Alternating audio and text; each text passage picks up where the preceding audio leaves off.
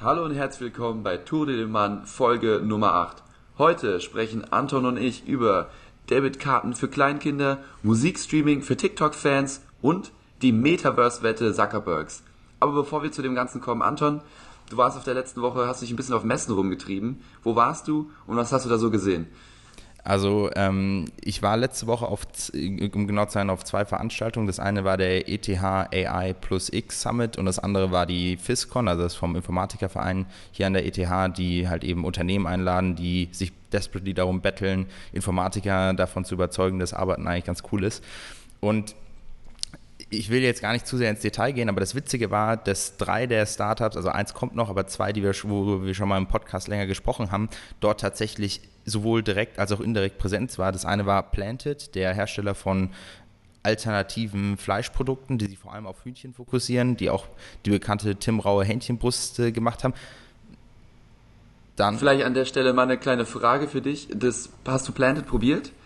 Ich habe tatsächlich Planted probiert. Jetzt zwar nicht bei Tim Raue, sondern ähm, bei dieser Messe hatten die so einen Stand, wo sie Kebab äh, rausgehauen haben. Und ich fand es tatsächlich ganz gut. Also die, der, der, also was, was irritierend ist, die hatten da keinen Spieß stehen, von dem das ähm, Fleischalternativprodukt dann schön gegrillt wurde und abgeschickt wurde, sondern es war halt eben ähm, vorgepresste Flakes, die sie dann wahrscheinlich angeröstet haben und, und dann reingehauen haben. Und es war auch keine, es war auch nicht in dem, in der, in der wie heißt es, in einem Fladenbrot, sondern als äh, Dürüm, ähm, was ich persönlich immer ein bisschen problematisch finde. Aber das Witzige ist, ich habe tatsächlich auch mit jemandem gesprochen, der bei Tim Raue war und die haben die Hähnchenbrust gar nicht mehr auf dem Menü drauf gehabt. Das war vor zehn Tagen oder sowas. Äh, also äh, fand ich, fand ich ganz interessant. Ähm, aber also ein, langfristiger Runner scheint das nicht gewesen zu sein. Äh, insgesamt witzig gewesen. Das andere war, ich habe mit einem der oder mit dem Inkubator von Climeworks gesprochen, die das natürlich als ihr absolutes Vorzeigeunternehmen rausgehauen haben aber dann war es auch wieder irritierend, als sie gesagt haben, so ja, vor zehn Jahren, so das war das erste große Projekt, was wir gemacht haben das ist natürlich immer so ein leichter Disconnect mit dem, was, was ich mit, mit, äh, für ein Gefühl mit Startups bringe. Aber darum geht es gar nicht. Man merkt einfach nur, die Euphorie für diese technischen Leute von der ETH ist super hoch, aber die meisten haben ziemlich Schiss davor, dass die, die, die praktisch die, dass ihre gute Idee und den Nutzen, die sie haben, kann nicht in die Geschäftswelt übertragen können. Und das führt zu sehr witzigen Diskussionen. Okay, hört sich doch eigentlich wirklich äh, wieder mal spannend an. Ich äh, finde es ganz cool, dass du da jetzt einfach teilweise Produkte testen konntest, über die wir hier so teilweise diskutieren. Äh, natürlich schade, dass vielleicht bei Tim Raue das jetzt nicht so guten Anklang gefunden hat. Als letzter kleiner Kommentar, das ich bin, ich bin ja auf der Seite Dürüm, deswegen mir, mir gefällt das schon wieder eigentlich sehr gut. Das hört sich gut an. Ja, das, das heißt übrigens überhaupt nicht, dass die Hähnchenbus von Plante da keinen Anklang gefunden hat, aber es wurde zumindest nicht, es gibt bei Tim Raue so ein paar Signature-Dishes, die du immer über das ganze Jahr hinweg kriegst und auch manche Items, die ein bisschen länger auf der Karte bleiben. Das scheint jetzt bei der Hähnchenbrust wirklich ein einmaliges, es es ist ich weiß nicht, müssen wir vielleicht nochmal nachschauen, ob das wirklich eventuell nur ein Event war, um das zu vermarkten, aber ja, ähm, das war nur mein, mein kurzer Eindruck dazu. So, Jan, dann lass uns aber mal zur ersten News der Woche kommen. Und zwar, du hast es schon angesprochen, TikTok hat einen Musikstreaming-Dienst, Resso. Was kannst du denn dazu erzählen? Genau, äh, du hast schon einige Informationen jetzt hier, hier gedroppt direkt. Und zwar haben wir die Musikstreaming-Dienst Resso von, von dem Mutterkonzern oder von dem Mutterkonzern von TikTok namens ByteDance.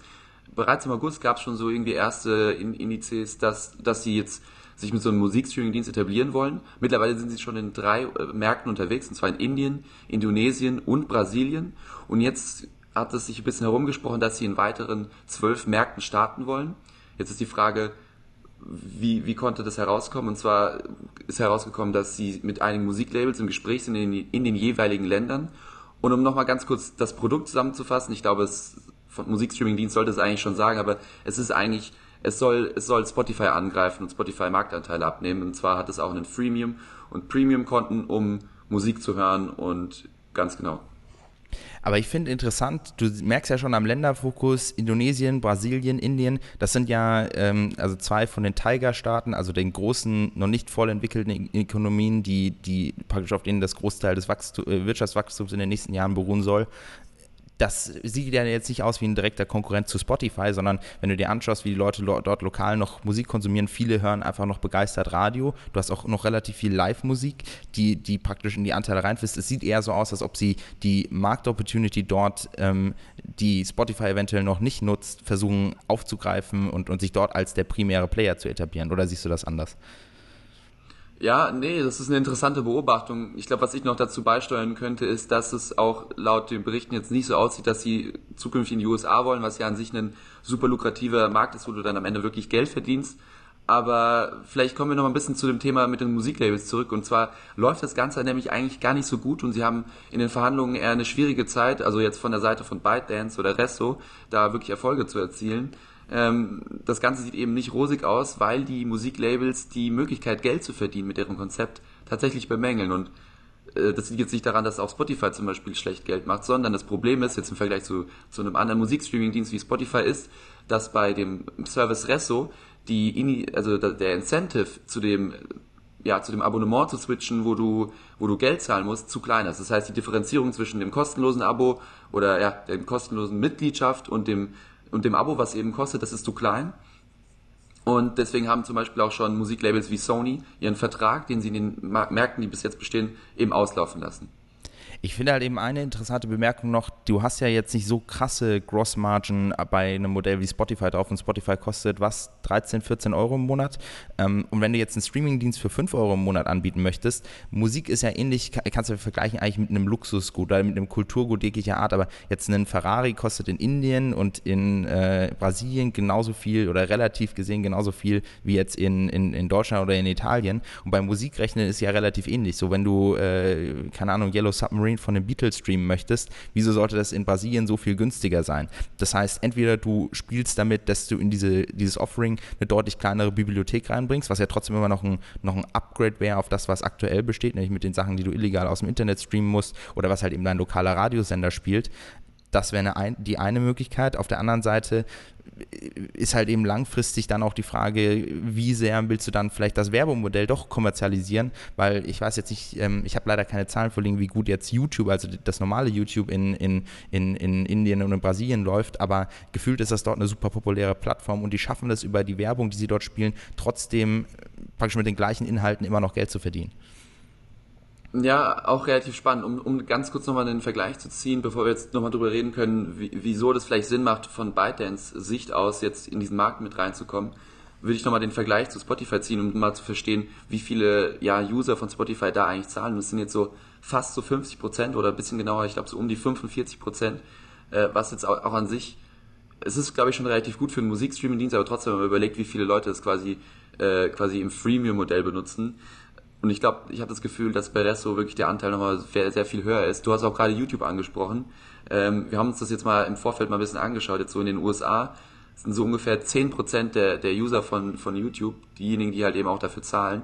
Also man merkt schon, bei Angeboten, wo es ein Freemium-Modell gibt, wo du auch einfach nur durch Werbung schauen, ja, dir Geld sparst, möchten schon sehr viele Menschen einfach darauf verzichten. Ich glaube, Spotify ist, vor allem wenn es hier um Musikstreaming geht, sehr gut darin gewesen, ja, Leute dazu zu zu überreden oder wie man das bezeichnen möchte, Geld zu zahlen monatlich.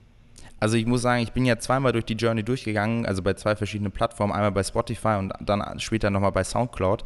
Und der, unter, der große Unterschied ist zum einen, dass du nicht mehr oder weniger nicht die Lieder spielen kannst in der Reihenfolge, wie du möchtest, wenn du nicht in dem äh, Premium-Tier drin bist. Plus du kannst sie nicht downloaden, plus die Qualität ist schlechter.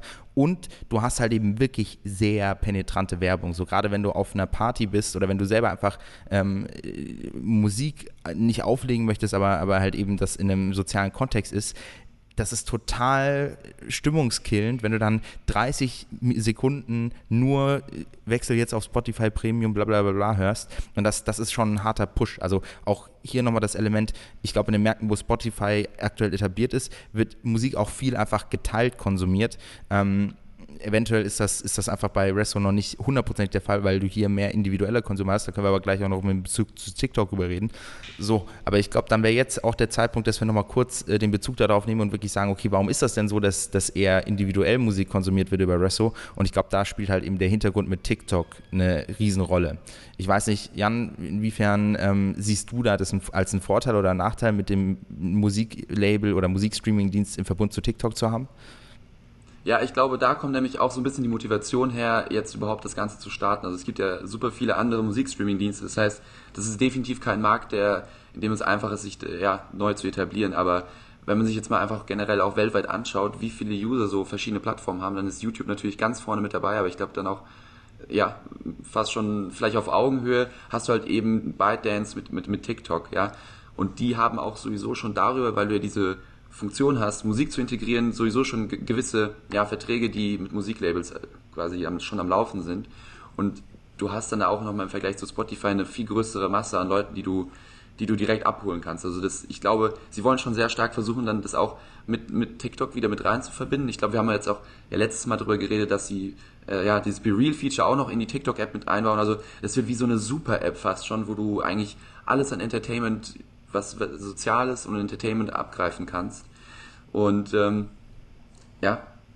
Das ist diese Diversifizierungstaktik, also dass du immer mehr verschiedene Revenue-Channels in dein Unternehmen reinbringst. Das ist, glaube ich, gerade wichtig in Bezug darauf, dass TikToks Zahlen ähm, jetzt meines Verständnisses nach ein bisschen enttäuscht haben in, äh, in den letzten drei Monaten aber auf der anderen Seite, ich würde nochmal ein Element dazufügen, und zwar TikTok ist eine super stark treiben, also treibt die Musikszene extrem krass voran. Und das geht so, fängt an bei der Art und Weise, wie äh, Musiker Deals machen, weil durch die Viralität, die dein, die, wenn du einen neuen Track hochlädst und damit ein Video machst oder damit einen Trend losstartest, sehr stark ähm, einfach Macht an den, an den Produzenten abgibt und TikTok ja am Ende eine User-Generated Plattform ist und dadurch eine neue Art von Musik entsteht, die auch im Zweifel ähm, gar nicht mehr den Anspruch hat, dass du 3 Minuten 50 hochqualitativ irgendwas aufnimmst, sondern du brauchst halt eben auf einem 20, 30, 40 Sekunden Clip irgendwie diesen einen Kick-Moment, ähm, wo Leute drauf abfahren und dann, dann reicht das aus, damit, damit sowas super populär wird.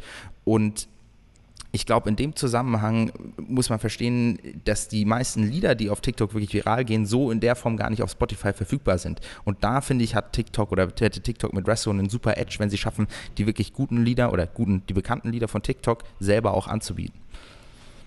Ja, du hast gerade nochmal Spotify angesprochen. Ich hätte da eine kleine Anschluss- und auch Abschlussfrage jetzt zu, der, zu den News für dich. Und zwar ist Spotify schon relativ mit gutem großen Abstand ja domi dom dominant in diesem Musikstreaming-Markt. Also wir haben jetzt äh, auf Platz 1 eben Spotify mit 31% Marktanteil, danach auf Platz 2 äh, und 3 kommt dann Apple Music, Amazon Music, was mich übrigens ein bisschen überrascht hat. So, also Apple Music übrigens mit 15%, Amazon mit, mit 13%. Ich glaube, dass zum Beispiel Amazon Music einfach nur so hohe, ja, so hohe Marktanteile haben kann. Und zwar die Marktanteile sind dann Total Subscribers gemessen dadurch, dass du halt irgendwie über den Prime, also ich glaube in Prime hast du ja dann automatisch Prime Video und den ganzen Kram mit dabei, aber ich weiß, wie, wie genau das da berechnet wurde, weil an sich hätte ich sonst gedacht, dass es wahrscheinlich noch viel mehr Amazon Music ähm, ja, Hörer hätte geben müssen.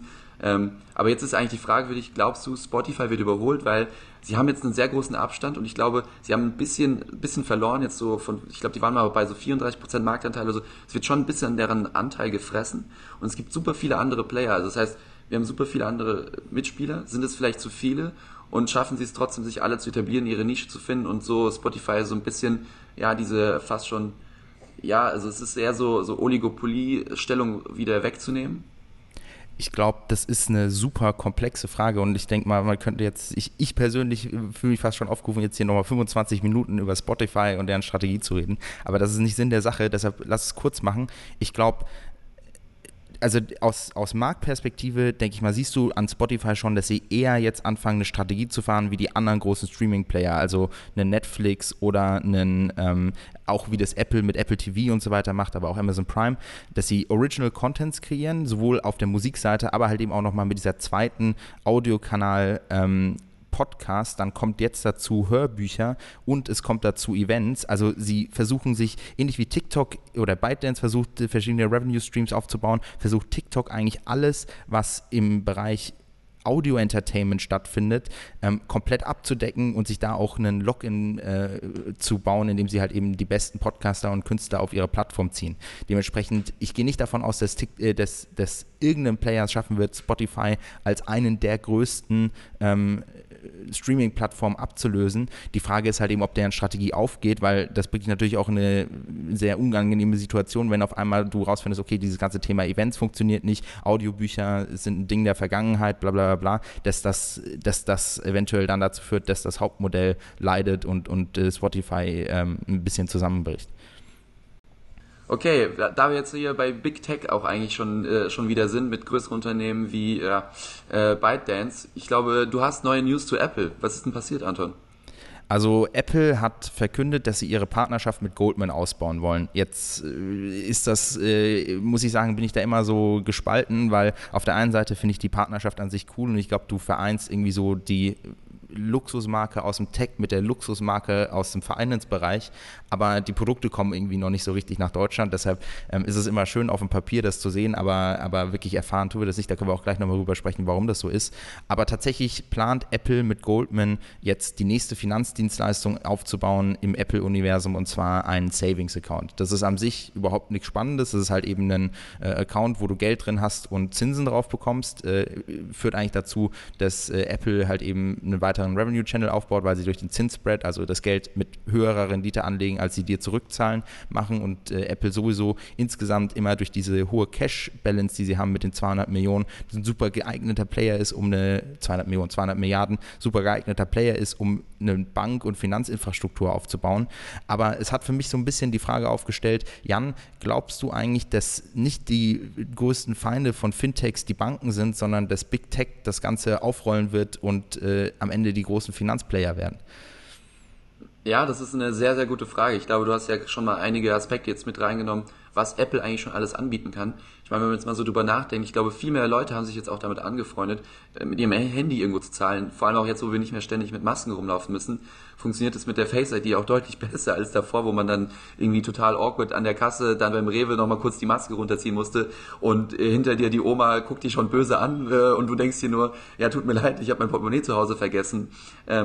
Aber ja, also das ist natürlich hier schon wieder klar. Apple ist, ist, ist ein Unternehmen, die sind super nah am Konsumenten dran, vor allem an Leuten, die oft ja relativ viel Geld zur Verfügung haben, um es auch auszugeben und können hier super viel Convenience anbieten. Also hier einmal mit Apple Pay und ähm, dann kommen jetzt halt eben auch noch Kreditkarten raus. Und in den USA beispielsweise gibt es ja auch ein Feature, was jetzt eigentlich PayPal ablösen könnte, was jetzt, glaube ich, auch in Deutschland vor allem sehr viel genutzt wird. Also allein auch jetzt schon, wenn man mit ein paar Freunden irgendwie mal keine Ahnung, zum Dönerladen geht und was, was bestellt, dann zahlt einfach einer für alle, damit es jetzt nicht zu awkward wird, die Rechnung irgendwie aufzusplitten und den Kellner damit zu nerven. Und danach wird es alles über PayPal gehandelt.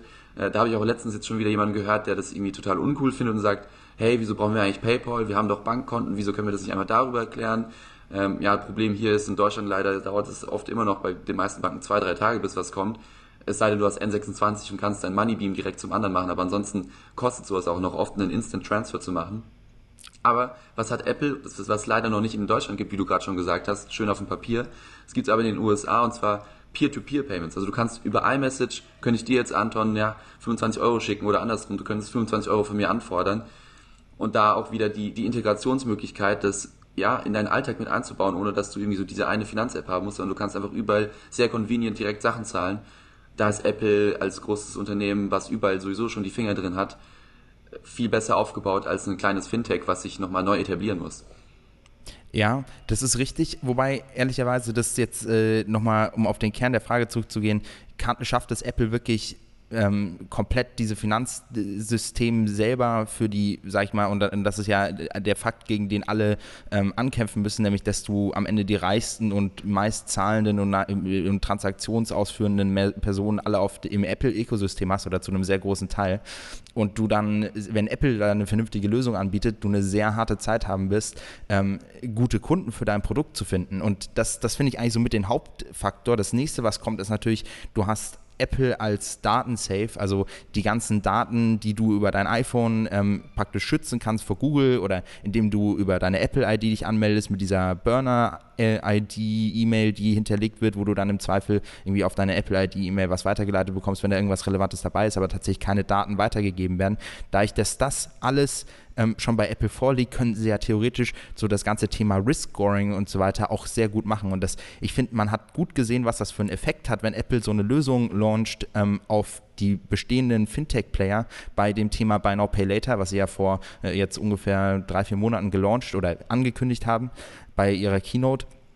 Und dann direkt im ersten Schritt erstmal Affirm, also das amerikanische Klarna ziemlich eingebrochen ist und Klarna selber, da, darüber müssen wir nicht reden, wie es denen geht, die sind zwar nicht öffentlich, aber äh, definitiv äh, am Underperform, wenn man das so sagen kann. Jan, bevor wir die News abschließen, du hast ja schon vorhin angekündigt, wieso ist denn jetzt Apple eigentlich mit diesen Services noch nicht in Deutschland?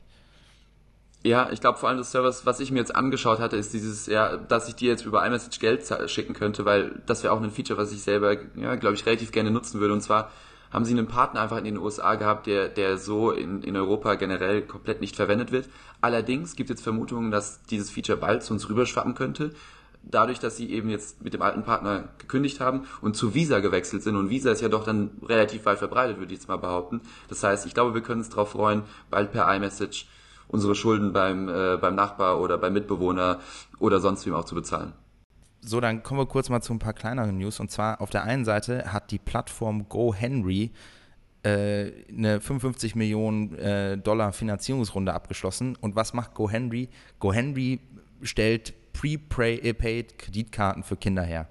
So, das hört sich jetzt erstmal sehr, sehr komisch an, weil eigentlich, also Karten oder digitales Zahlen und das Gefühl für Geld ist ja so ein viel debattiertes Erziehungsthema. Wir haben auch letzte Woche schon ähm, über die News geredet, dass in Japan jetzt so Financial Literacy gepusht wird, aber auch erst in der Highschool. Und GoHenry brüstet sich damit, dass sie eigentlich ab, äh, ab einem Alter von sechs Jahren die ideale Zahlungs- äh, und, äh, und Geldsystemeinbindung für, für Kinder haben. Das fand ich schon relativ spannend auf der einen Seite, aber ich war überrascht auch, wie gut das Produkt angenommen wird und dass es da nicht so, oder dass, dass Eltern da tatsächlich so bereit sind, ähm, ihrem Kind eine, eine Prepaid Debit Card auszustellen.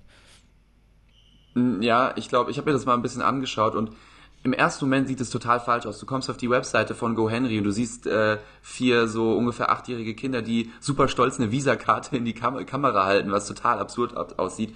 Aber wenn ich jetzt einfach mal so ein bisschen drüber nachdenke und ich habe auch mir ein paar Features angeschaut, du hast dann da auch relativ klar deren Vorteile aufgelistet, was für Kontrolle du halt eben als auch als Elternteil hast. Du kriegst dann die Push-Benachrichtigung, hey, ähm, dein Sohn oder deine Tochter hat jetzt gerade, weiß ich nicht, drei Euro für eine Eis ausgegeben. Das heißt, du hast da eine gute Möglichkeit zu kontrollieren, was da eigentlich passiert. Was aber eigentlich auch nochmal andere Probleme mit sich bringt. Ich glaube, äh, Stichwort Helikoptereltern kann es auch manchmal vielleicht problematisch sein, aber trotzdem die Kontrolle durch eine Aufsichtsperson ist trotzdem noch gegeben und du kannst dadurch das sehr gut trotzdem noch übersehen. Und auf der anderen Seite pushen sie auch nochmal sehr hart den ganzen ja, Financial Education Aspekt, den, den wir, über den wir, wie du meintest, schon letzte Woche bei Japan gesprochen haben. Das heißt, da wird, wird schon sehr schön früh ja, einfach werden Incentives gesetzt, um zu sparen und so weiter. Da wird schon so ein bisschen das ganze Finanzthema an wirklich sehr junges Publikum vorbereitet und sehr schön verpackt äh, an die rangebracht. Dann wird, versteht man schon so langsam, hey, was passiert eigentlich mit, äh, mit Zinsen, was bedeutet das alles, wie, und wie, wie, wie wird aus meinem Geld mehr Geld, ähm, wenn ich das quasi jemand einfach mal so ausleihe. Ähm, also da gibt's schon, sie versuchen schon sehr smart, das Finanzprodukt äh, auf Kinder anzupassen. Ja, ich finde insgesamt ist es beeindruckend, was du mittlerweile für Tech im kleinsten, jüngsten Alter hast. Also auch da wieder, das Stereotyp ist ja eigentlich von Eltern, die, äh, weil sie ihre Ruhe haben wollen, ihrem dreijährigen Kind ein iPad in die Hand drücken mit, keine Ahnung, Angry Birds oder was auch immer aktuell die, die heißen infantilen Spiele sind. Ähm, aber das ist die, die Möglichkeit auch zum Beispiel in der Kombination, jetzt sind wir wieder bei Apple, mit der Apple Watch gibt es ja mittlerweile einen dezidierten Kindermodus, wo du schauen kannst, wo ist mein Kind, ähm, was macht es gerade. Und jetzt kannst du ja sogar im nächsten Schritt ähm, eine Bezahlungsmöglichkeit einführen, weil GoHenry ist auch natürlich Apple äh, Pay kompatibel.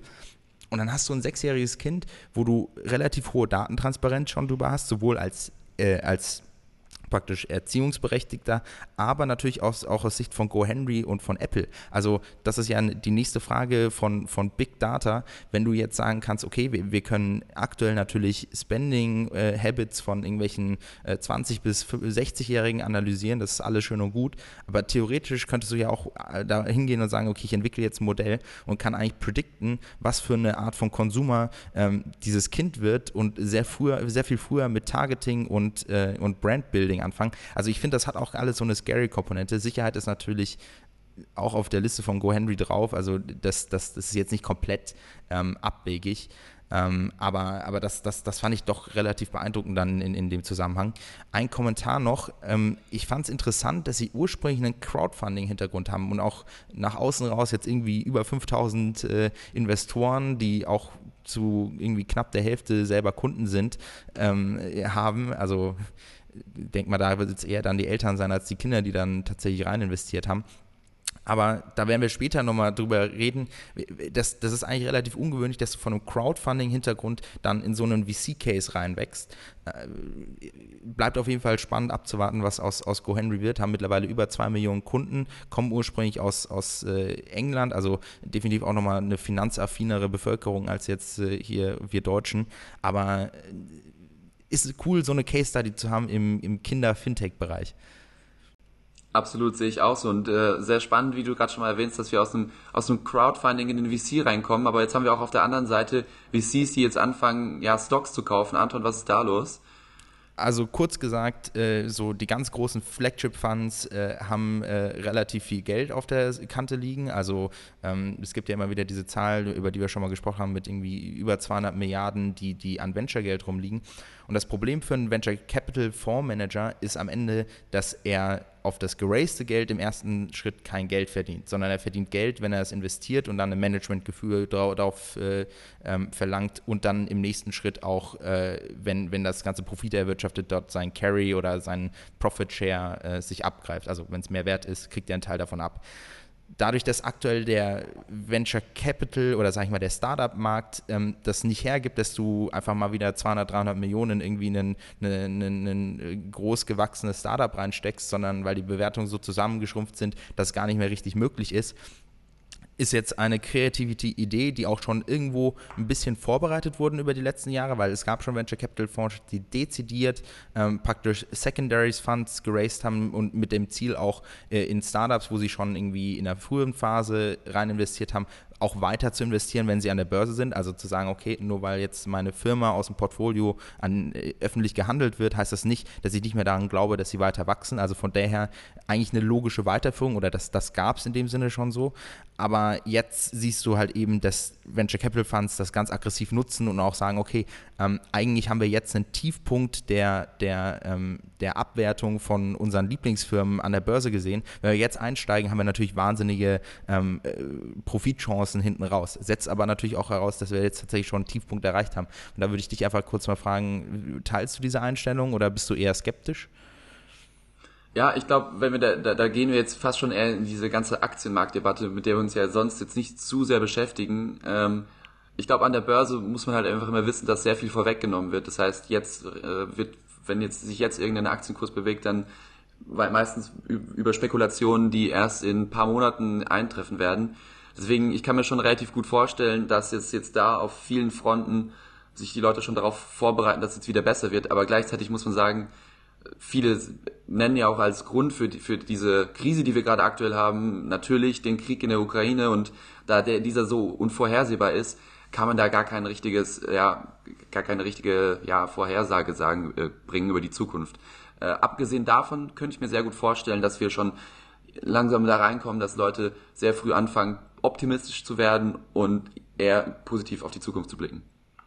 Ja, ich, ich würde das Ganze eigentlich ganz gerne mit dem Adjektiv räudig äh, be bezeichnen, weil am Ende ist es nicht der Job von einem Venture Capital Fund, in große Firmen zu investieren, die schon an der Börse sind und damit einfach seine Management-Fee aufzubessern, weil das nimmt zwar zum, also zum einen äh, wird er dafür nicht bezahlt, ähm, also die, die, das Gebührenmodell ist ja eigentlich darauf ausgesetzt, dass er Risiko eingeht in äh, noch ähm, ja, äh, unsicheren Ventures und deren Zukunft, wobei, wenn man sich ein Peloton anschaut, dann könnte man sagen, ja gut, ist auch okay, wenn da ein Venture Capital Fund reingeht, aber der, die Kernaussage ist ja eigentlich, du nimmst die eigentliche Funktion von dem Manager weg und du verhinderst dadurch ja eigentlich auch, dass wenn der Venture Capital Markt es tatsächlich nicht mehr hergibt, dass so viele ähm, VC-Funds existieren, ähm, dass du, dass das natürlich zusammenschrumpft und sich der die äh, Angebots- und Nachfrageseite wieder matchen. Also daher, ich finde das eigentlich äh, sehr bedenkenswert, dass du jetzt ähm, große Stock-Investments von, von Venture Capital Funds hast und das mehr und mehr äh, das praktisch die, die, das Volumen des Portfolios äh, annimmt.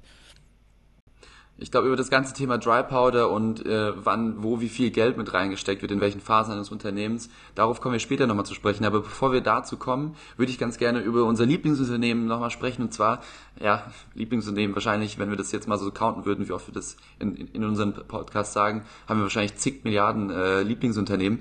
Aber das heutige ist Meta. Und zwar ähm, gab es jetzt die Meta Connect Keynote 2022 wir haben auf jeden Fall auch nochmal den YouTube-Link in den Show Notes mit drin verpackt. Schaut es euch äh, gerne an, falls ihr eineinhalb Stunden Zeit habt. Und das, die große News daraus ist eigentlich, dass sie die neue VR-Brille, die Meta Quest Pro, für 1500 Dollar ja, angekündigt haben. Ja, äh, äh, kurzer Kommentar dazu. Also jeder, der sagt, eineinhalb Stunden ist zu lang, ich habe ehrlich gesagt die Erfahrung gemacht, auf 1,25 bis 1,5-facher Geschwindigkeit lässt sich das auch noch ganz gut anhören. Ähm, aber Jan, äh, erzähl mal kurz, was war eigentlich dein allgemeiner Eindruck von der, von der Connect?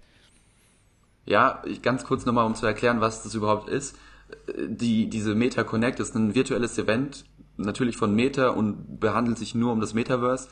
Vor einem Jahr haben die ja sehr viele ja, ihren Shift als Unternehmen total, total geändert. Sie haben sich umbenannt von Facebook in Meta und das ist einfach ein sehr großer Bestandteil davon. Das ist wie, ja, man kann fast schon so vielleicht Vergleiche zu Apple Keynotes zeigen. Das ist einer der wichtigen Events von denen und die bringen da einfach so einen Einblick in die Zukunft von VR-Technologie und auch AR und deren Ziel, das sie immer betonen, ist, Leute zu connecten. Deswegen heißt es halt eben auch Connect. Also die behaupten immer noch, hey, äh, unser Ziel ist es mit allen unseren Produkten schon immer gewesen, die Menschen zueinander zu bringen. Und genau dafür ist es auch eben da. Ähm, mir persönlich hat, glaube ich, dieses Event eigentlich sehr gut gefallen. Ich glaube, ich bin metatechnisch eigentlich sehr, sehr skeptisch gewesen und bin es auch immer noch. Mich hat aber dieses Event schon eher dazu gebracht, dass ich da eher die Chancen sehe als die Risiken tatsächlich. Also mich hat es nicht überzeugt. Überzeugt hört sich zu sehr, zu, zu, zu positiv an. Aber definitiv, ich fand es nicht schlecht. Ja, äh, du kannst dir wahrscheinlich denken, was jetzt kommen wird. Also ich muss sagen, ähm, nach dieser Connect habe ich mir eigentlich gedacht, wieder, was ist das eigentlich für ein Scheißunternehmen? Ähm, ich weiß gar nicht, wo ich anfangen soll. Also ich glaube, das fängt bei so banalen Sachen an, die Art und Weise, wie das Ganze delivered wird. Du kennst, ich finde, Apple macht ihre Keynotes sehr, sehr gut. Die sind super unaufgeregt, aber du fühlst dich sehr mit einbezogen und es ist eine organische Art und Weise, das zu delivern. Und ich meine, die hatten ja auch pre-recorded, voll digitale Konferenzen während Corona. Mittlerweile ist es ja wieder in, in Person. Ähm, und ich finde, das hat Meta im Vergleich relativ schlecht gemacht. Also auch wieder dieses Thema Connect.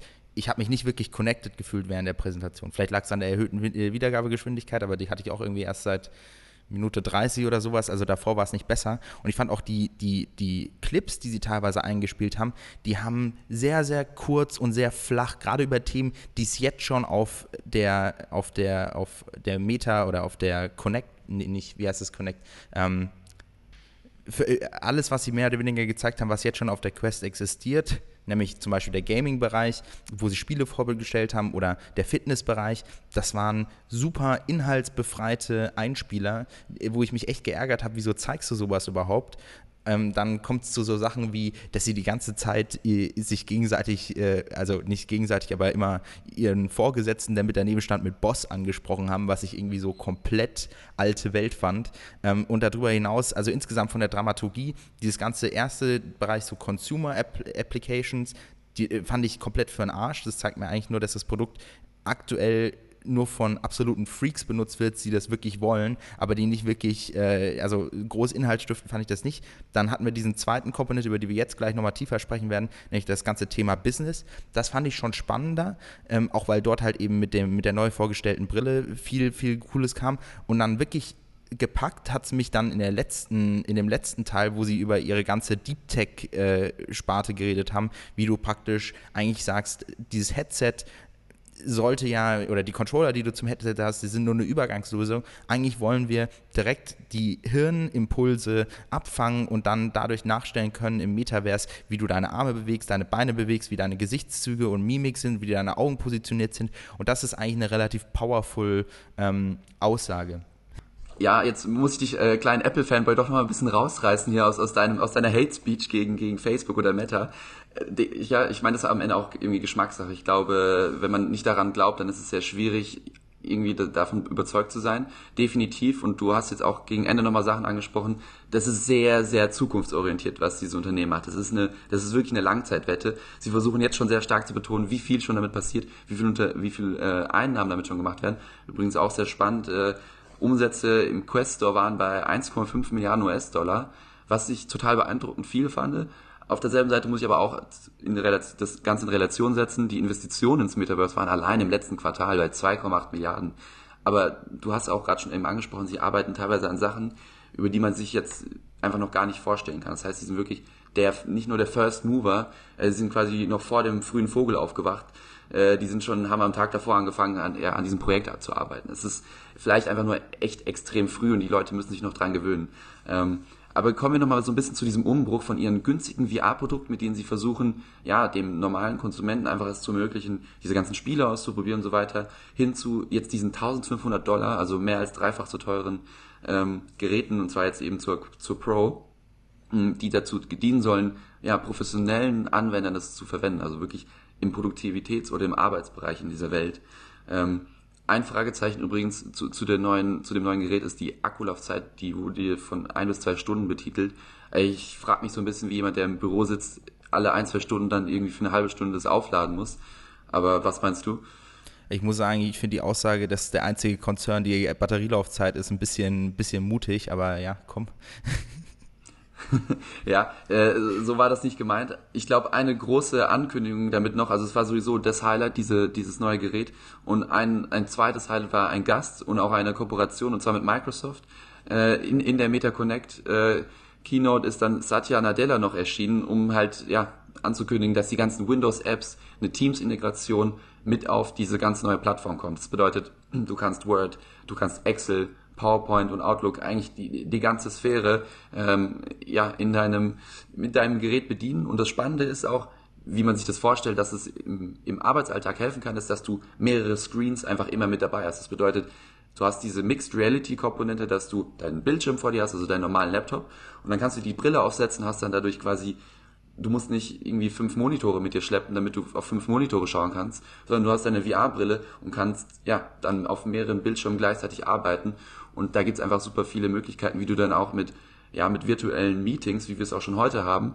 Es ist ja immer noch super cringe, wenn du jetzt mit jemandem in einem Google Meet sitzt oder in einem Zoom oder wie auch immer. Übrigens an der Stelle auch wurde eine, wurde eine Partnerschaft mit Zoom angekündigt. Äh, da jetzt irgendwie an einem Whiteboard oder sowas zu, zu, zu bauen, also in Miro oder was auch immer da alles gibt. Aber die, die Metaverse soll dann dahin führen, dass du wirklich in deinem virtuellen Raum dann nochmal so ein Whiteboard hast, wo du zusammen Meetings haben kannst. Und das sind so diese ganzen Ideen, die sie in diese, diese Arbeitswelt mit hineinbringen. Ich muss sagen, ich war extrem hyped, als du mir davon erzählt hast, dass jetzt die Office 356 Suite auf ins Metaverse kommt.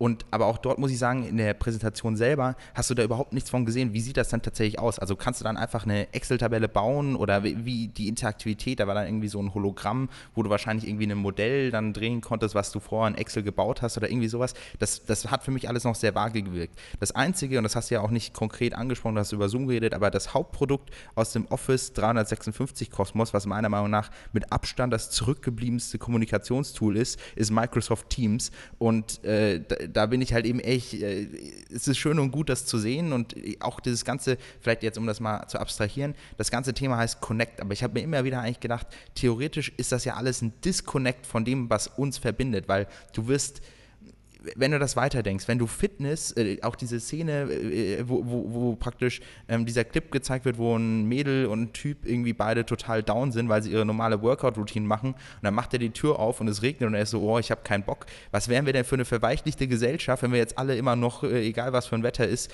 bei uns zu Hause irgendwelche Schwert-Workouts machen und uns einbilden, dass das irgendwas für unsere Gesundheit tut? Die, die, diese, diese Scheinvorstellung, auch dass du, keine Ahnung, dass du aussehen kannst, wie du möchtest, dass du Klamotten im Digitalen kaufst und im Zweifel äh, gammelig in deinem Bett rumliegst, das, das führt ja eigentlich dazu, dass du von dir als Natur, als Mensch weggezogen bist, weil du nach außen heraus jemand ganz anderes sein kannst. Und das ist vielleicht schön und gut und vielleicht bashe ich jetzt auch auf die Armen und Schwachen, aber das, also ich muss sagen, das, das finde ich einfach keine, kein compelling Konzept. Ja, aber jetzt können wir vielleicht noch ein bisschen auf diese Arbeitswelt hinauskommen. Ich glaube, da muss man auch noch bei, bei allen Produkten einfach viel Kreativität haben. Vielleicht äh, fehlt es dir da einfach auch an, an einiger. Was ich eigentlich ganz spannend finde, ist nochmal diese Kooperation, die wir haben, und zwar Microsoft und Meta. Äh, was mir als so Gegenplayer eingefallen ist, als ich drüber nachgedacht habe, wäre, ich glaube, das kann man auch schon so sagen, Apple und Google. Also Google zahlt ja zum Beispiel auch relativ viel Geld dafür, um bei den ganzen Apple-Produkten, bei dem iPhone eben als Standard-Suchbrowser mit drin zu sein also ich glaube, du hast hier so diese Mischung aus einem Hardware und einem so einer Software Company. Also klar, die machen alle dann auch immer so ein bisschen beides, aber Apple ist schon eher Hardware, Google ist schon eher Software und auf der anderen Seite eben bei Microsoft und Meta auch genau dasselbe Thema. Könntest du dir vorstellen, dass wir irgendwie bald so zwei Lager haben und es gibt nur noch Team AG und Team MM? Also ich glaube, insgesamt kann man sagen, du hast irgendwie eine Affinität zwischen jeweils Apple und Google und Microsoft und, und Meta, aber die, die Natur dieser Partnerschaft ist komplett unterschiedlich. Apple Apples Kernkompetenz ist zu sagen, wir bieten alles an. Also Apple macht sowohl die Hardware als auch die Software und deren größtes Problem aktuell ist ja, ihre Software-Dienstleistungen und ihre ganzen Recurring Revenues nach oben zu fahren und dadurch eigentlich sich eine Unabhängigkeit versucht von Google zu schaffen. Also auch das Thema Suchmaschine, baut Apple eine eigene Suche. Das ist jetzt nicht super, super, oder es ist nicht gesetzt, aber es ist schon nicht unwahrscheinlich, dass das irgendwann kommen wird und dann einfach Google so ein bisschen da rausfällt. Ich würde sagen eher, du hast eine unterschiedliche Modelle, weil sowohl Apple als auch Google sind beide sehr stabile Ökosysteme, die eine extrem krasse Kundenbindung haben. Währenddessen Microsoft und Facebook, ähm, da fusioniert tatsächlich irgendwie jetzt äh, so zwei Software-Companies, die irgendwie äh, ihren Touch Innovation verloren haben und versuchen, sich jetzt in dieses Metaverse reinzusteigen. Und ich glaube auch, diese Partnerschaft ist genau deshalb zusammengekommen, weil man halt eben merkt, die großen Innovationen und, und, Treiber kamen halt eben eher aus dem Bereich Apple und Google und die betteln sich ja auch gerade in der Smartphone-Welt einfach gegenseitig, wo man, das, das muss man einfach offen anerkennen, die Welt wird immer mobiler und alle Applikationen, ähm, selbst aus der Office 365 Suite, sind mittlerweile irgendwie auf deinem iPad oder auf deinem Handy verfügbar und das kommt halt eben dann im Zweifel von Apple oder hat ein Android-System. Also ich denke mal, du wirst Apple und Google als die, also Apple noch mehr als Google, aber als, als die zwei großen Gewinner aus dem Tech-Konzern haben, und dann hat halt eben Microsoft und, und Meta haben jetzt halt eben dieses, die Möglichkeit, über das Metaverse, wenn das tatsächlich fokussiert, äh, funktioniert, sich auf das ähnliche Niveau zu heben. Aber ansonsten wirst du einfach immer eine größere Divide haben zwischen diesen, diesen vier Konzernen ich bin wahrscheinlich auch eher Fan von, von einem Apple oder auch von einem Google, aber ich glaube, du unterschätzt schon sehr stark, wie weit verbreitet in der Businesswelt und vor allem unter, ja, wahrscheinlich der älteren Nutzerschaft Microsoft-Produkte sind. Und vor allem deswegen sehe ich diese Kooperation als extrem, extrem stark an. Meine letzte Frage zum, zum Abschluss dieses Themas ist dann wahrscheinlich fast schon bei dir ein bisschen überflüssig. Und zwar wäre das eine, eine erneute Bewertung der Metastrategie. Wir haben ja auch jetzt schon in den letzten Episoden uns schon mal so ein bisschen dazu geäußert, dass wir vielleicht eher AR als gutes Thema sehen, aber daran arbeitet Meta ja auch. Also nochmal trotzdem, auch obwohl ich mir schon denken kann, was ist deine Bewertung der Metastrategie? Verspielt sich Zuckerberg komplett oder ist er einfach allen bereits zwei Schritte voraus? Also ich, ich Und das kurz in, in zwei Sätzen. In zwei Sätzen. Dann nutze ich einen Satz. Oh, na, oh, komm. Also ich finde die Strategie interessant. Das ist ein super hoher Gamble. Ich glaube nicht daran, dass es funktioniert. Ganz schnell noch ein Kommentar zur AR-Strategie von Facebook, die, wir, die, entwickeln sie ja relativ stark zusammen mit Luxottica SRL, also dem Mutterkonzern von Ray-Ban und allen möglichen anderen Modebrillenmarken. Und der Repräsentant davon, Rocco Basilico, ist muss ich sagen, so mit einer der unseriösesten Leute, die ich jemals bei einer äh, Big Tech Keynote gesehen habe. Äh, habe mir dann noch ein bisschen, also dadurch, dass ich ja mal in Italien studiert habe, habe ich und äh, dann mal ein bisschen ihn und seinen Familienhintergrund researched. Und das ist halt eben so die klassische Vermutung von irgendeinem äh, reichen äh, Muttersöhnchen, was dann in so einem italienischen Konzern durch Korruption hochgespielt. Na, komm, Korruption ist ein starkes Wort, aber also ich bin da ehrlich gesagt sehr skeptisch, dass da, dass da was Gutes bei rauskommt. Ähm, aber du, muss man abwarten. Du bist ja optimistischer davon. Finde ich gut, dass wir jetzt nach dieser Diskussion vielleicht ein bisschen balancierteren Blick auf, auf Meta gesamt haben. Oder vielleicht kannst du ja nochmal zwei Sätze zur, zur Meta-Strategie sagen. Ja, ich glaube, meine Zusammenfassung wäre vor allem mit dieser Meta Connect, man sieht es nochmal, es hat bei dir einfach noch mehr, mehr bekräftigt, dass Leute total daran zweifeln, dass, dass diese Langzeitwette aufgeht. Äh, mich hat es tatsächlich ein bisschen äh, erwischt und ich habe so ein bisschen das Gefühl, vor allem mit, dieser, mit diesen ganzen Möglichkeiten, die du im Produktivitätsbereich hast und jetzt auch in einem Unternehmen, wo wir sehr viel immer Remote First Arbeit großschreiben, sehe ich die ganzen Möglichkeiten auf der Seite, vor allem mit dieser wirklich diese Kooperation mit Microsoft. Das war, glaube ich, wirklich das, was mich äh, eben sehr groß überzeugt hat. Wie du ja auch selbst gesagt hast, das hat dich eigentlich auch erstmal überrascht mit der Microsoft 365 Komponente. Aber das werden wir nochmal sehen. Es dauert halt einfach sehr lange, bis sich da irgendwas herauskristallisieren wird. Anton, lass uns doch mal zur heutigen Fragestellung kommen. So, die Frage der heutigen Folge ist, wie funktioniert eigentlich der Venture Capital Funding Cycle? Also, was sind verschiedene Phasen des Fundraisings? Wir reden ja immer wieder von äh, irgendwie Series A, Seed-Runde, in welcher Phase sich ein Unternehmen befindet, etc. Und das mal kurz zu erklären in, in, im Schnelldurchlauf ist so der, das Ziel dieses Question-Teils.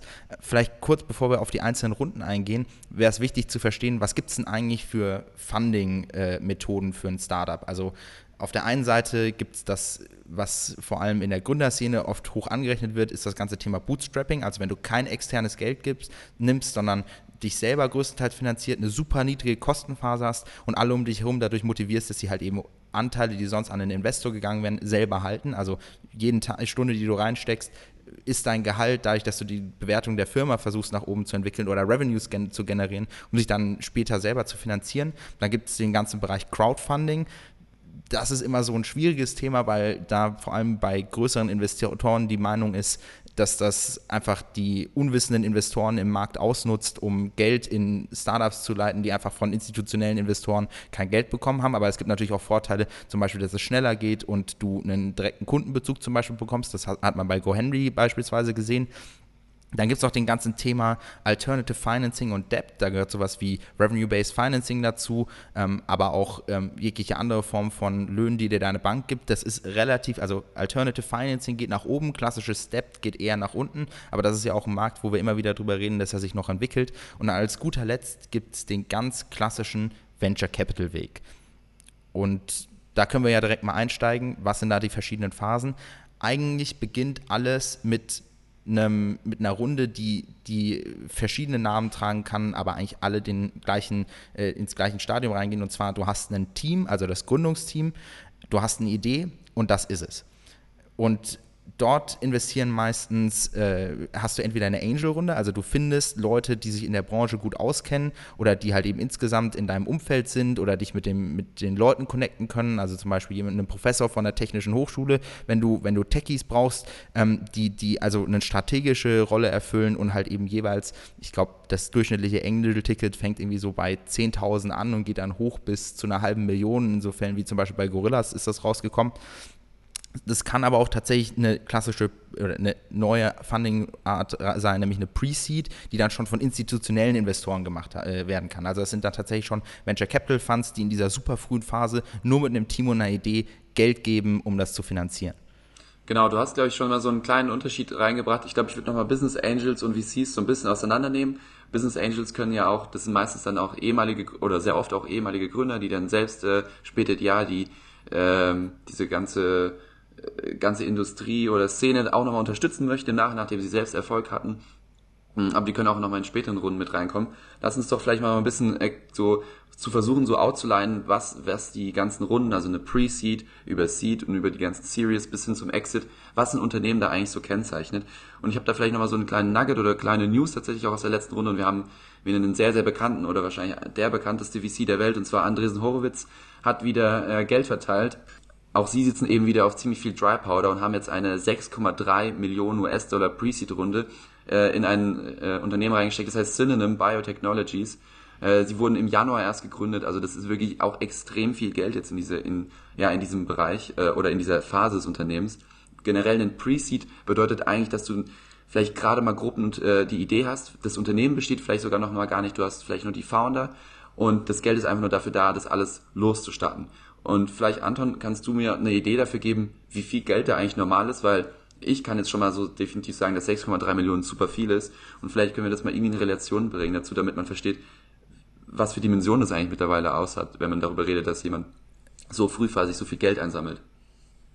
Ja, ich glaube, wichtig zu verstehen ist, dass hier eine Durchschnittszahl überhaupt keine Aussagekraft hat, weil es hochindividuell ist. Es kommt nämlich darauf an, Pre-Seed soll dich fanden, dass du dein erstes Produkt bauen kannst, um dann die nächste Runde zu raisen, um das Produkt zu testen. Und je nachdem, ob du jetzt eine Softwarelösung machst oder einen Roboter bauen möchtest, brauchst du halt eben mehr oder weniger Geld. Und das fängt an bei den einfachsten Sachen, so zwischen 150 und 200.000 äh, Dollar in, in Funding aufzunehmen und geht dann in der Regel war früher immer so die Topline eigentlich so bei einer Million oder bei eineinhalb Millionen und das war schon echt viel Geld. Und jetzt hier, was du gerade genannt hast mit sechseinhalb Millionen, das ist definitiv auch ein Zeichen davon, dass diese ganze Bezeichnungen mittlerweile nicht mehr die technischen Hintergrund haben, sondern schon fast schon eine strategische Rolle in der Außenkommunikation erfüllen. Aber da können wir später nochmal drüber reden. Ähm, die, äh, die nächste Phase nach der Angel oder der Pre-Seed-Runde ist dann tatsächlich die Seed-Runde. Dafür muss das Unternehmen das, das, das Produkt nicht fertig haben, aber zum Beispiel, aber zumindest den MVP haben, also das Minimum Value, Minimum, Minimum Viable Product, also das Produkt, was die Mindesterwartung erfüllt, um tatsächlich von einem Kunden benutzt zu werden. das, also, das ist dann quasi wie ein Prototyp, das heißt, das Produkt ist noch nicht final, das kann sich noch verändern, aber es kann schon benutzt werden und man kann seinen Markteintritt starten. Genau, also in der Phase hast du meistens noch überhaupt keinen Plan, wie bepreist du das Produkt, äh, sondern gehst eher einfach los und schaust, ist Interesse dafür da, kannst du es jemandem verkaufen und äh, entwickelst auch die, die Features von dem Produkt weiter. Und für eine Seed-Runde kriegt man meistens ein bisschen mehr Geld, weil dein Unternehmen ist mehr wert und für den Venture Capital Fund ist es auch wichtig, eine gewisse Ownership-Anteil zu haben, damit, falls du der Outlier in einem Portfolio bist, sie genug an dem Unternehmen noch besitzen, um damit halt eben ihren Fund-Return zu machen, also irgendwie ihr 50, 100x. Ähm, und dort ist halt eben relativ simpel gesagt, das ist, äh, äh, bevor du irgendwelche, immer noch bevor du irgendwelche Revenue machst, aber da kriegst du schon äh, tendenziell im siebenstelligen Bereich eine, eine Funding-Summe und das geht jetzt auch mittlerweile hoch. Also äh, ich glaube, die größte Seed-Runde, von der ich weiß, sind irgendwie so 100 Millionen gewesen. Ähm, aber äh, ja, Jan, sorry bitte. Ja, das sind auch einfach wieder sehr extreme Zahlen, über die wir hier sprechen. Ich glaube, vor allem in unserem Podcast natürlich, das ist, sind einfach Sachen, die sehr stark in die News kommen. Ich glaube, für, für einen sehr großen Teil von Startups spricht man da eigentlich über viel, viel kleinere Summen.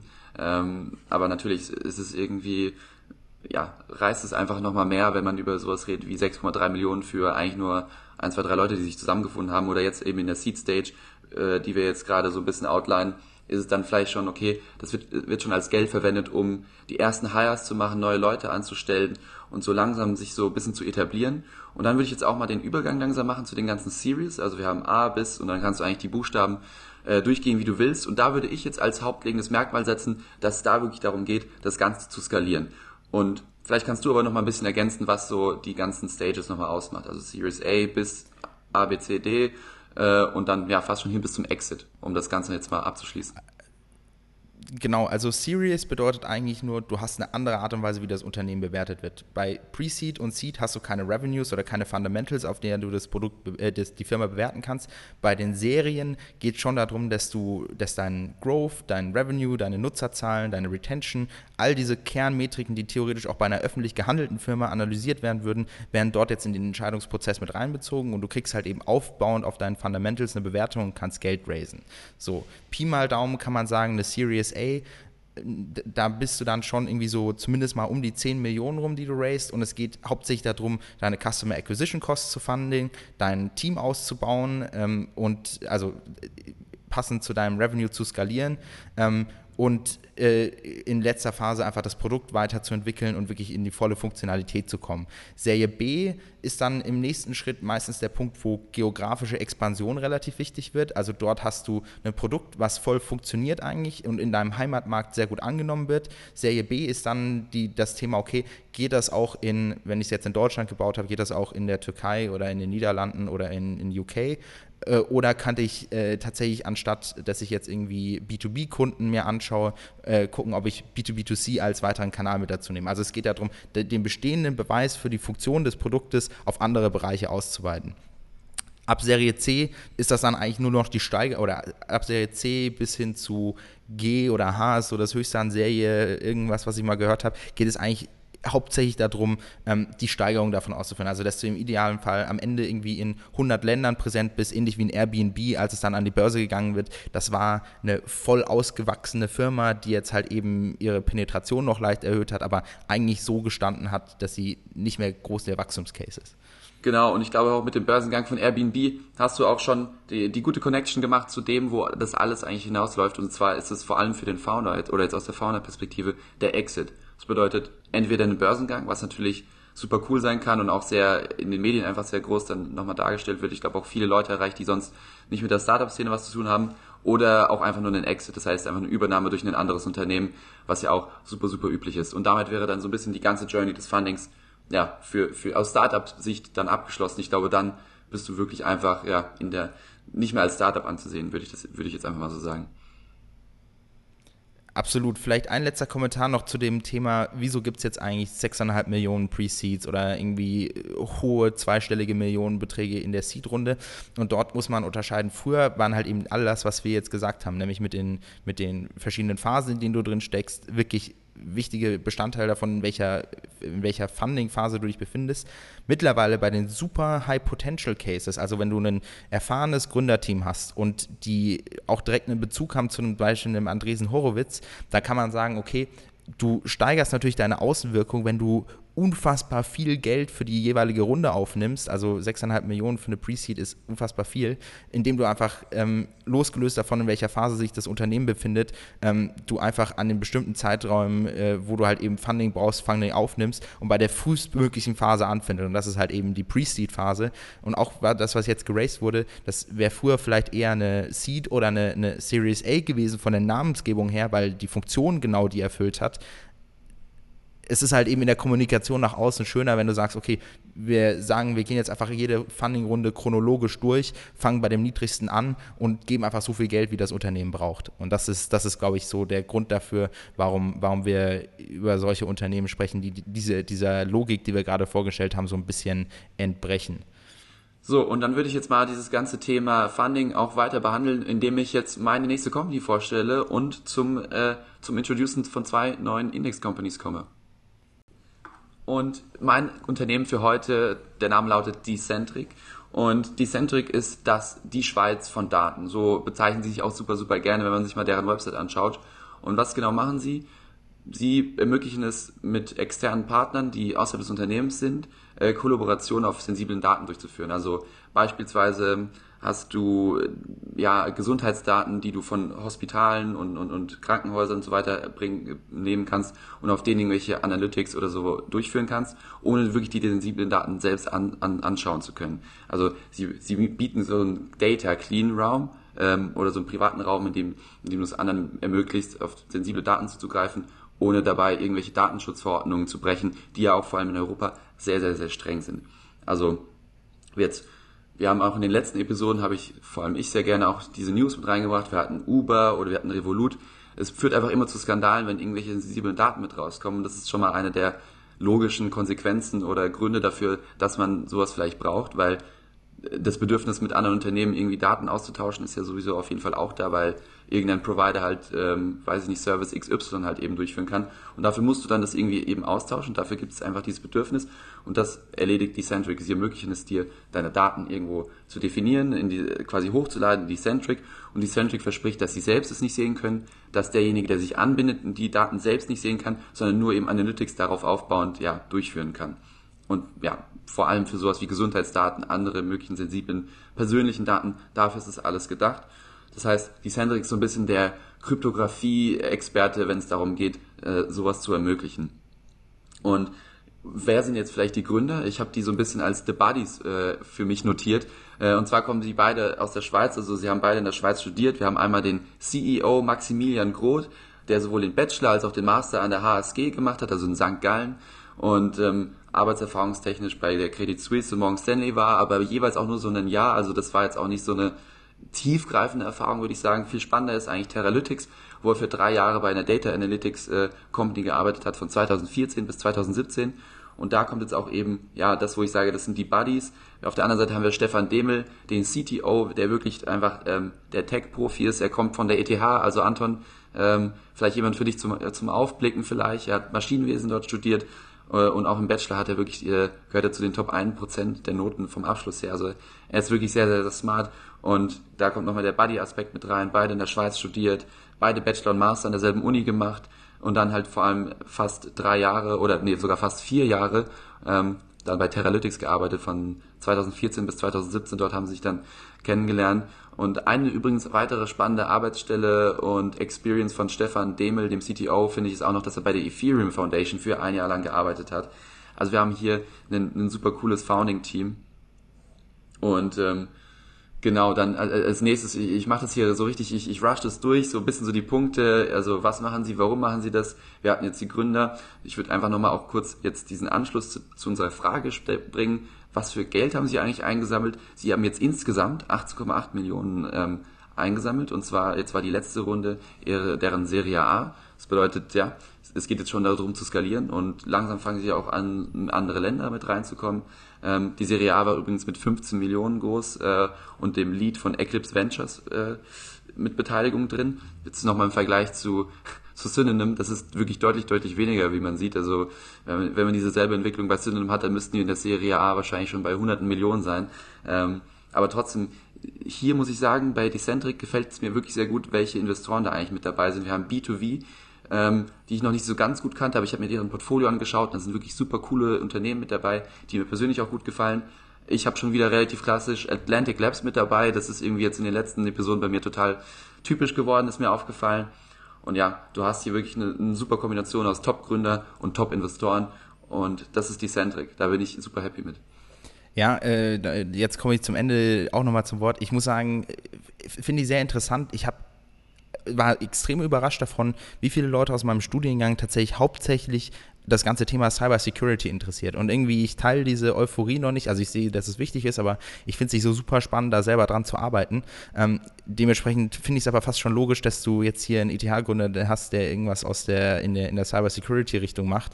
Ähm, vielleicht kurz zur Erklärung. Weißt du, was Teralytics macht oder ob das irgendwas mit ihrer jetzigen Idee zu tun hat?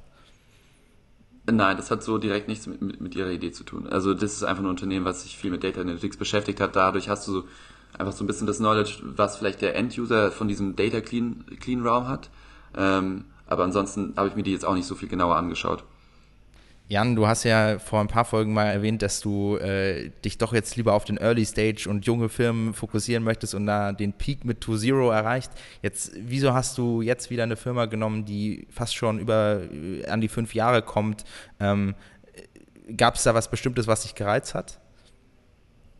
Ähm, ja, also falls, falls du das auch so ein bisschen als, als Nachteil oder negativ mit aufnimmst, ähm, ich weiß nicht, ich glaube, wenn man sich jetzt auch mal so unseren Index anschaut, es gibt durchaus da einige Unternehmen, die aus 2016 kommen, das ist jetzt beispielsweise Taxfix oder 2019 wie Clear, äh, auch viel, also viele, und ich glaube, das ist jetzt gar nicht so unüblich. Ich glaube, bis zur Serie A ist für mich noch immer noch äh, relativ früh und ähm, ich, ich habe da einfach nochmal so, so einen gesunden Mix da. Äh, es gibt jetzt keinen Grund für mich, dass ich mich gegen einen Seed entschieden habe. Ich glaube einfach nur, dass dieses ganze Thema mit Daten wirklich gut umzugehen, vor allem in Europa ist es wirklich ein, ein wichtiges Thema und vor allem wir Deutschen sind ja wirklich, äh, ja, keine Ahnung, äh, sehr streng, würde ich sagen. Ich glaube, das ist, das ist tatsächlich einfach ein super wichtiges Thema. Ich glaube, das ist das, was mich da tatsächlich am meisten gereizt hat.